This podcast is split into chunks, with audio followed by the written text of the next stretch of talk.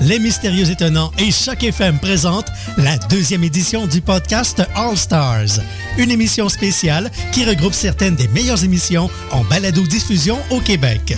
Le tout sera diffusé en direct sur www.mystérieuxétonnants.com le 12 octobre à compter de 18h. Le podcast All Stars, un rendez-vous à ne pas manquer.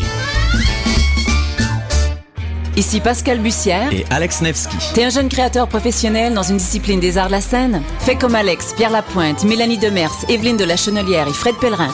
Profite de ce tremplin exceptionnel qu'est le festival Vue sur la Relève. En participant, j'ai reçu de nombreux coups de pouce qui ont donné un fier élan à ma carrière. D'ici le 1er novembre, propose ton spectacle à vue sur la relève.com. Présenté par l'Auto-Québec en collaboration avec Québecor, la 19e édition de Vue sur la Relève se tiendra à Montréal du 2 au 19 avril 2014. Tu veux organiser un show, une soirée DJ ou même une soirée d'humour? La Coop Catacombe, c'est la place idéale pour étonner ton événement. Les Catacombes vous offrent une salle de spectacle de 325 places équipée d'un tout nouveau système de son qui garoche. Nous avons aussi une superbe terrasse de 77 places pour y tenir vos sacs à 7. La coopérative de travail Les Catacombes est située au 1635 Boulevard Saint-Laurent, à deux pas de Lucam. Pour plus d'informations, allez visiter notre page Facebook ou notre tout nouveau site internet catacombe.com.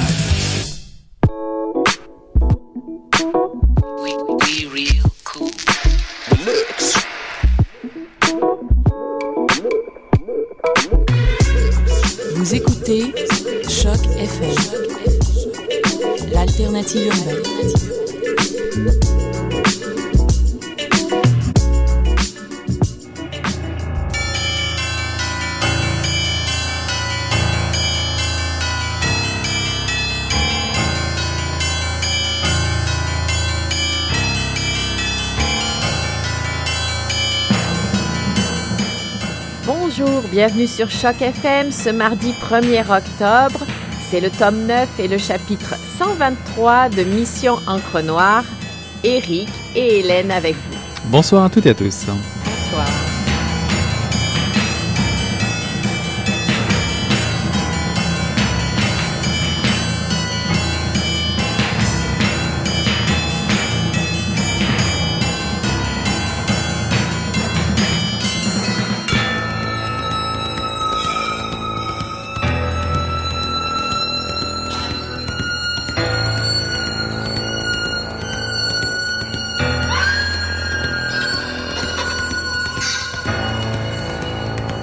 Il est facile de s'acharner sur le cas du quartier 10-30. Je ne suis ni la première ni la dernière à le faire.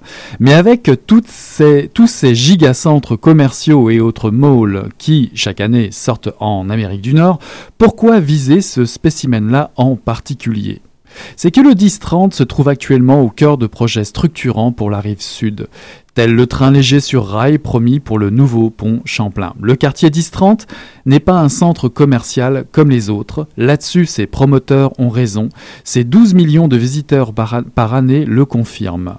La bête, littéralement, est en train de phagocyter la vie régionale. Avec l'arrivée potentielle de gens en transit, de flâneurs, de parasites urbains, le visage du 10-30 risque de changer radicalement. Pourra-t-il survivre à cette invasion massive d'étranges? Car c'est bien ce dont la ville est faite, de l'hétérogène, de l'accidentel, un chaos duquel se dégage une mystérieuse unité. Pour le comprendre, encore faut-il connaître ces mots, mais ceux-ci ne figurent toujours pas dans le lexique du 10-30. C'était un extrait de l'article Parler la langue du 10-30, écrit par Marie Parent et paru dans le dossier Tous banlieusards du numéro 301 de la revue Liberté.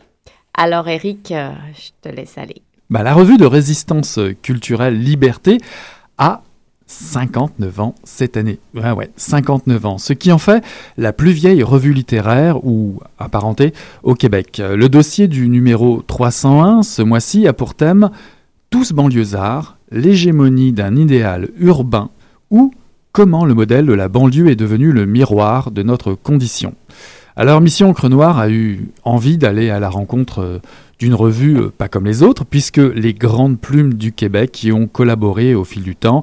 Citons euh, Hubert Aquin, Jacques Godbout, Claude Gauvreau, Jacques Ferron ou encore Victor Lévy-Beaulieu.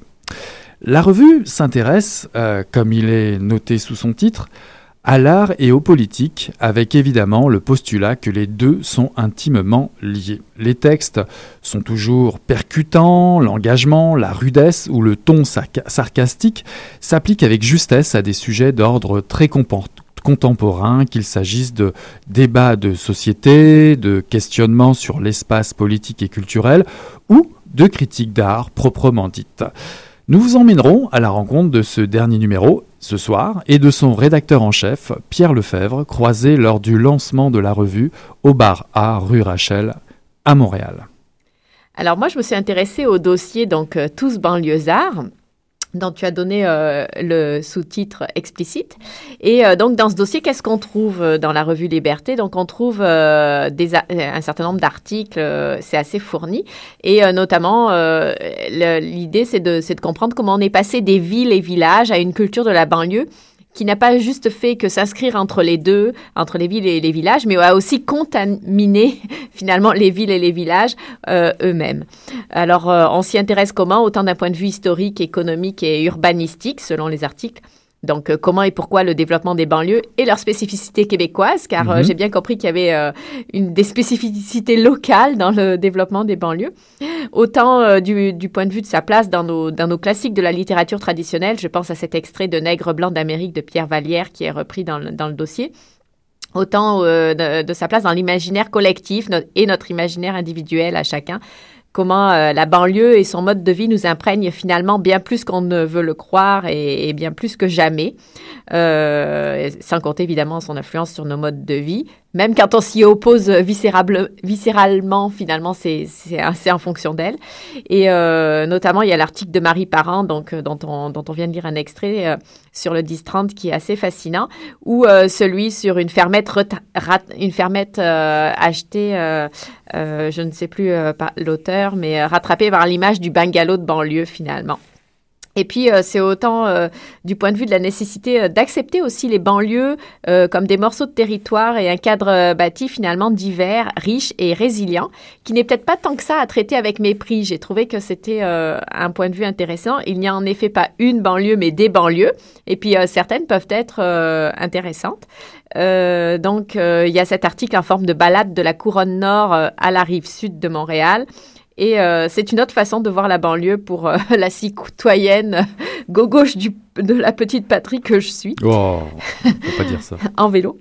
Euh, donc, en tout cas, ce, ce, dossier regarde la banlieue de plusieurs points de vue, avec subjectivité, humour parfois, lucidité et sévérité aussi, mais, mais avec tendresse et bienveillante, comme je le disais. C'est intelligent, accessible, informatif souvent. Euh, parfois décalés ou saugrenus. Il y a des articles longs, d'autres plus courts. Et bien, bien sûr, le rapport au texte et à l'art est, évidemment à l'honneur, que ce soit donc, on l'a vu, la façon dont le 10-30 se vend, dans son journal de quartier, ou comme elle est présentée dans le documentaire La Grande Invasion, euh, réalisé par Martin Frigon en, 2012, ou euh, dans la BD euh, Du chez soi d'Ariane Dénommé, pour ne citer que ces deux exemples. Donc, il y a vraiment le rapport aussi entre la banlieue puis l'imaginaire collectif et, et, et, comment ça se traduit dans, dans l'art et la culture. Et finalement, c'est ça notre espace mental. Bah moi j'ai fait euh, un petit peu plus de zoom sur le, le, reste, je t'ai laissé le dossier comme, comme d'habitude, mais c'est vraiment une lecture passionnante. Moi j'ai fait un zoom sur le texte d'Alain Farah, c'est une histoire de Proust. Donc le reste, ce qu'il y a, le, reste qu'il y a dans, le, dans, la revue Liberté. C'est ça, le reste qu'il y a dans, le, dans la revue euh, Liberté ce mois-ci, c'est ce texte d'Alain Farah, c'est une histoire de Proust et de Bidet, qui a d'ailleurs été lu euh, au spectacle du Festival international de la littérature, le FIL, le 20 septembre à la, Grande Bibliothèque. Un, un texte vraiment intéressant beaucoup bourré d'humour, mais aussi un texte d'opinion. J'ai euh, retenu aussi le coup de gueule de, Maxime Catelier qui euh, contre des institutions et des médias qui ont la fâcheuse tendance de se donner de bonne conscience plutôt que d'encourager euh, la poésie, un domaine qui l'intéresse particulièrement. vite, vite, parce qu'on est, on est pressé, on a une belle surprise pour vous ensuite. J'ai bien aimé dans le cahier critique aussi les, les, critiques de cinéma de deux films, Barbara ou La résistance à la barbarie au féminin en Allemagne de l'Est, et puis la critique de Amour, ou d'Anneke, la stratégie de déshumanisation de Michael Haneke, très intéressant à, à, lire.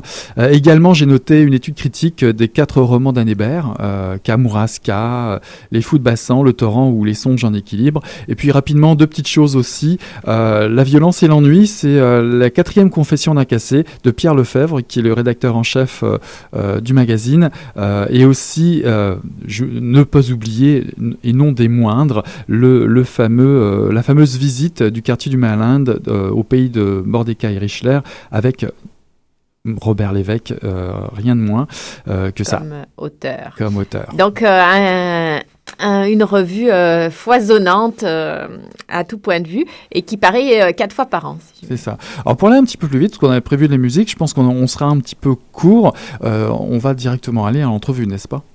Alors, c'est ça, on a rencontré Pierre Lefebvre, rédacteur en chef. Dans, dans, le dossier, il était assisté de Marie Parent, mais Pierre Lefebvre est donc le rédacteur en chef de la revue Liberté et on l'a interrogé lors du lancement à Montréal.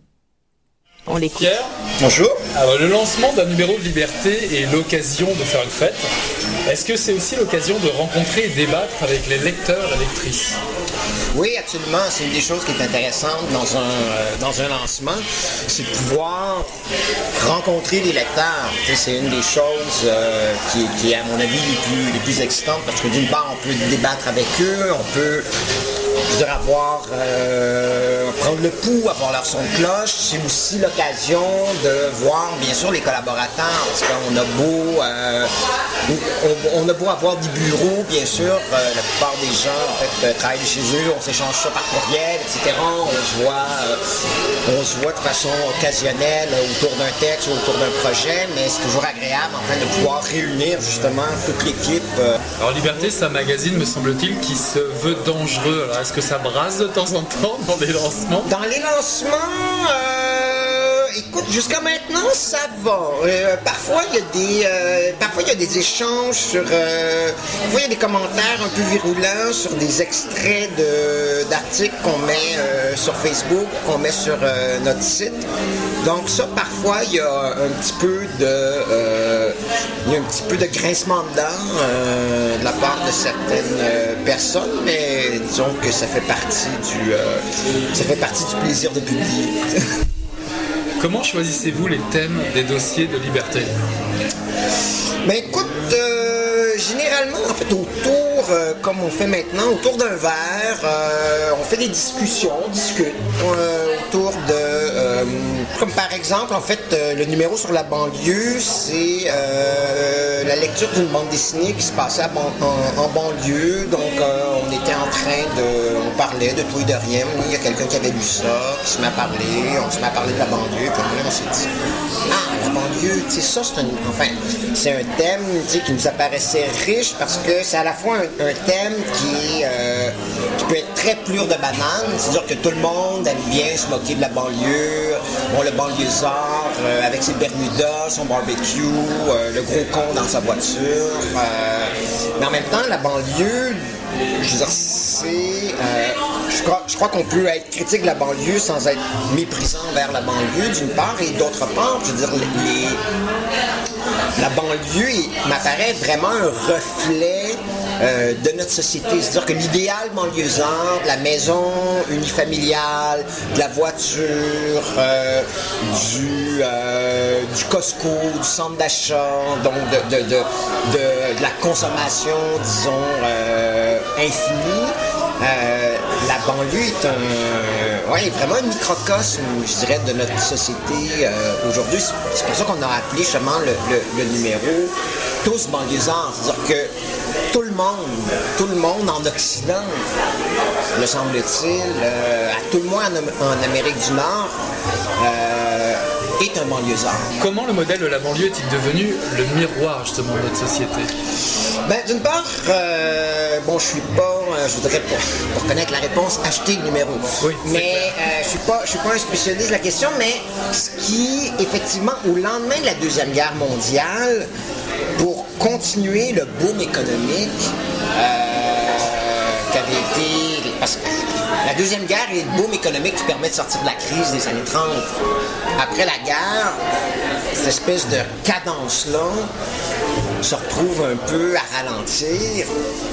Et c'est là, en fait, qu'une économie basée sur la consommation et la production, disons, à outrance, telle qu'on la connaît aujourd'hui, euh, prend son envol. Et la banlieue, qui a, aux États-Unis, en partie, justement, été créée euh, pour accueillir les GI.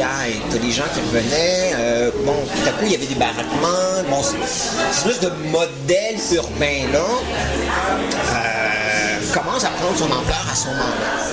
Et euh, comme par exemple au Canada, je veux dire au Québec, c'est à peu près à cette époque-là que, tu sais, l'idée d'une maison unifamiliale, dans les années 30 et avant, même 40 au Québec, c'était une chose qui était... euh, en fait, c'est pas une chose qui allait de soi. Par exemple, dans une famille, l'idée que dans une maison, il va y avoir le père, la mère et les enfants, euh, ça existait, mais c'était pas, c'était pas l'idéal.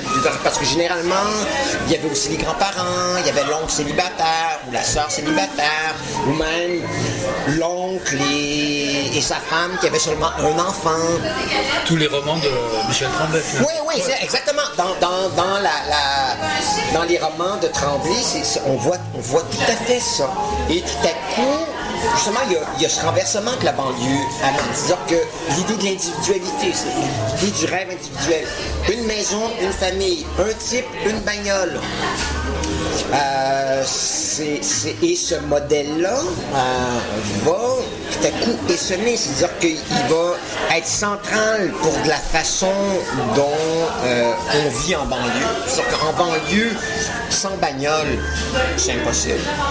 Euh, Ou enfin, assez, assez compliqué. euh, mais c'est que de plus en plus, même la ville dans ces nouveaux développements, va maintenant s'inspirer de la banlieue. Si on prend, euh, moi j'ai bon, j'ai- ma soeur qui vient s'acheter un condo euh, dans les développements près des Shop Angus.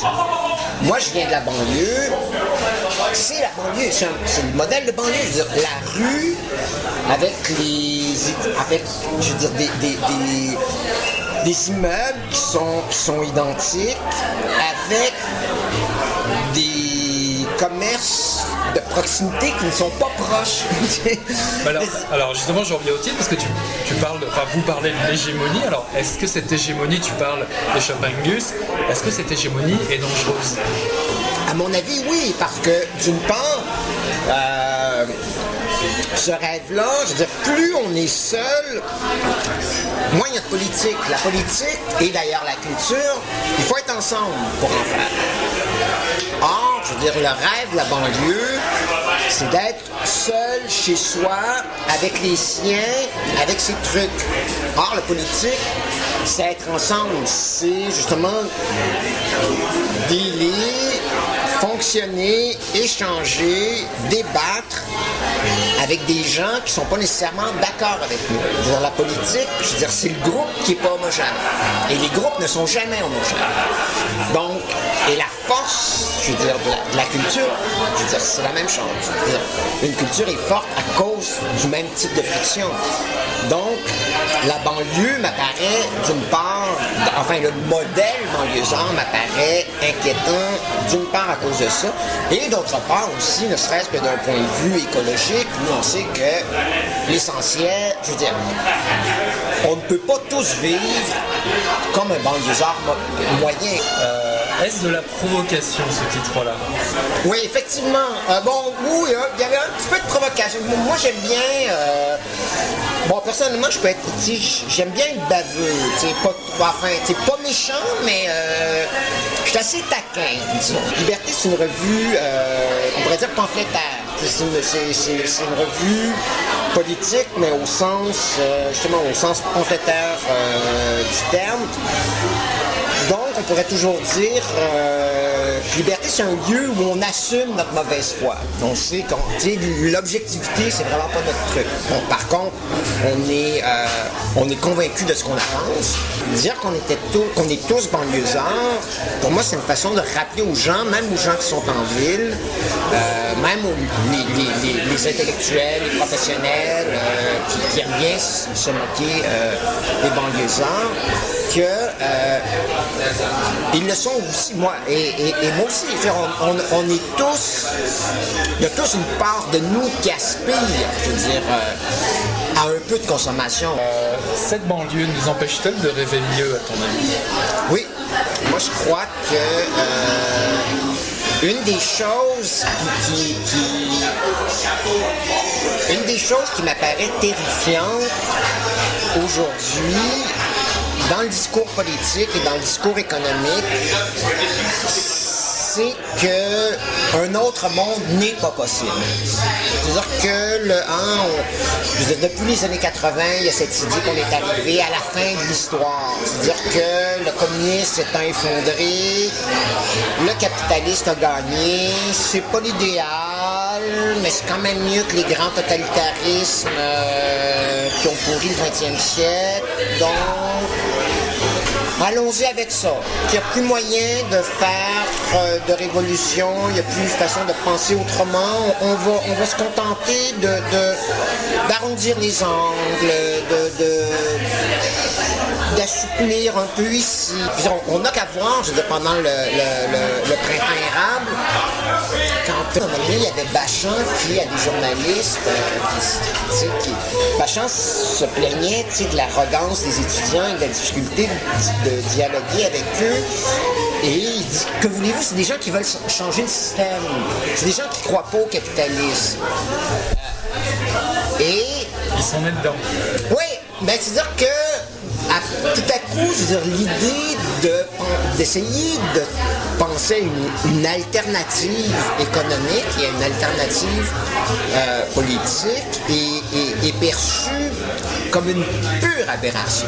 Et ça, il y a Cavana, qui est le type qui était à, Harakiri, qui a, qui a- une phrase que j'aime vraiment beaucoup, qui dit l'utopie c'est comme les champignons, ça réduit à la cuisson. Donc, il faut en avoir beaucoup, beaucoup, beaucoup, beaucoup pour avoir concrètement des changements sociaux. Alors, est-ce que tu as découvert des choses inattendues dans ce dossier sur la banlieue? Des choses qui t'ont un peu surpris? Oui, d'une part, euh, que euh, justement, à, à quel point, depuis les 30, euh, 40 dernières années, le développement, que ce soit en ville ou que ce soit euh, en région, dans les petits villages, comment le modèle de la banlieue euh, est comme le seul modèle de développement?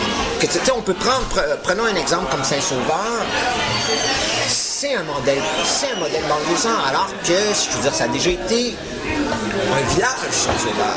C'est une petite ville. Euh, je veux dire que, et ça, parce que, tu on a, on, a encore cette idée de la campagne, la ville, la banlieue, entre les deux. Le village, la ville et la banlieue qui, qui serait comme une espèce d'harmonieux mélange des deux. Euh, tout à coup, ce qui, ce qui, ce qui m'a, euh, en, découvrant les textes euh, du dossier, c'est de voir comment cette façon-là, de, lire le territoire euh, est plus vraie aujourd'hui. Je veux dire, la distinction, je veux dire, t'as de plus en plus de banlieues euh, qui ont des problèmes carrément urbains, qui ont des problèmes de violence, des problèmes de bruit, des problèmes de, de, de, de, justement, de vandalisme. Et euh, ça, pour moi, en fait, été le grand, grand étonnement pour moi. Que va-t-il se passer au Lion d'Or le 21 octobre à compter de 17h Qu'est-ce que ce cabaret banlieusard? Cela va-t-il être à l'image de Liberté? Un magazine se définit comme dangereux, comme, comme une agression. Est-ce qu'on- Oui. on peut s'attendre à ça? Oui, tout à fait. C'est-à-dire que, oui, la devise, la, la devise de liberté, c'est comprendre dangereusement. Euh, C'est-à-dire que c'est, un fameux éditorial du Berraquin, qui est un, un des, des- auteurs euh, forts de la revue, qui était dans les années 60, et qui a écrit un, éditorial qui s'appelle Com- Comprendre dangereusement, dans lequel il disait effectivement que la revue Liberté peut être considérée comme une agression. Ce qui va réfléchir sur le monde dans, dans lequel on vit, c'est toujours... euh,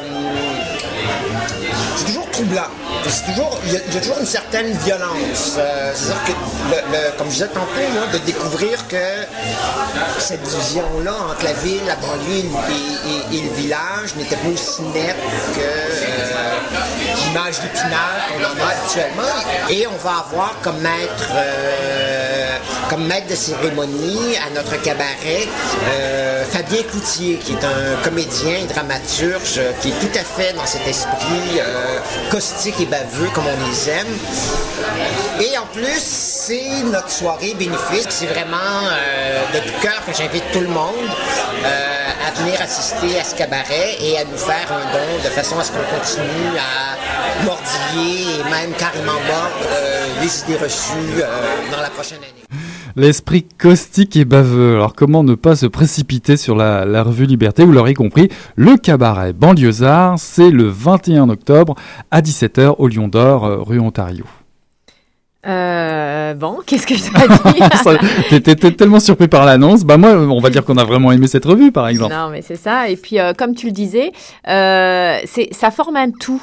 Euh, c'est que finalement, même les critiques d'art ou les critiques, à la fin de, de ce numéro, il y a un, Bah, L'article de. Robert Lévesque. la- l'article de Robert euh, Lévesque, c'est ça, sur euh, la visite du Myland dans les, sur les pas, sur les traces de Mordecai Richler.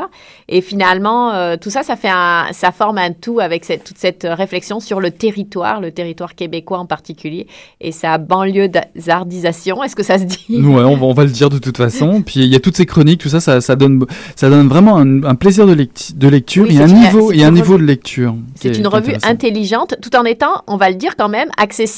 C'est pas euh, hyper élitiste, hyper intellectuel. Après, il peut y avoir euh, des, des, euh, des références ou des articles sur l'art, mais on peut aussi picorer complètement dedans. Il y a des articles qui sont longs, il y en a qui sont plus courts. Et donc, ça forme un tout. Euh, c'est du solide, c'est épais, c'est une grosse revue. Bah, vous avez le temps hein, de le lire. Le, le- le prochain numéro est en novembre. Et puis de toute façon, vous allez vous tordre de rire parce que j'ai oublié de préciser, il y a vraiment un morceau qui est très bon aussi. Euh, ça s'appelle euh, 1000 commentaires. Euh, c'est une compilation fictive, fictive, fiction, on sait pas trop. Mais en tout cas, de, des fragments écrits euh, retrouvés dans l'enfer d'Internet. Et je vous assure, c'est très les drôle. forums, tu veux ouais, dire sur les forums. Oui, c'est vraiment très très drôle. C'est vraiment se plier.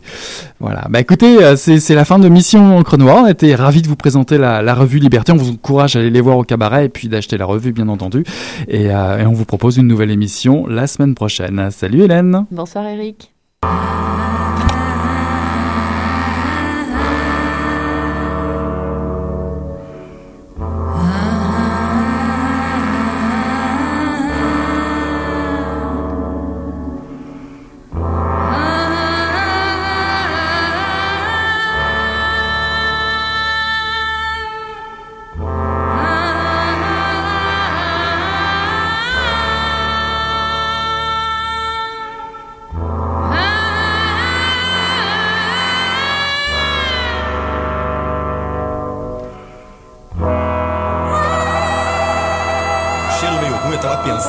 Coisa e fedeu as coisas.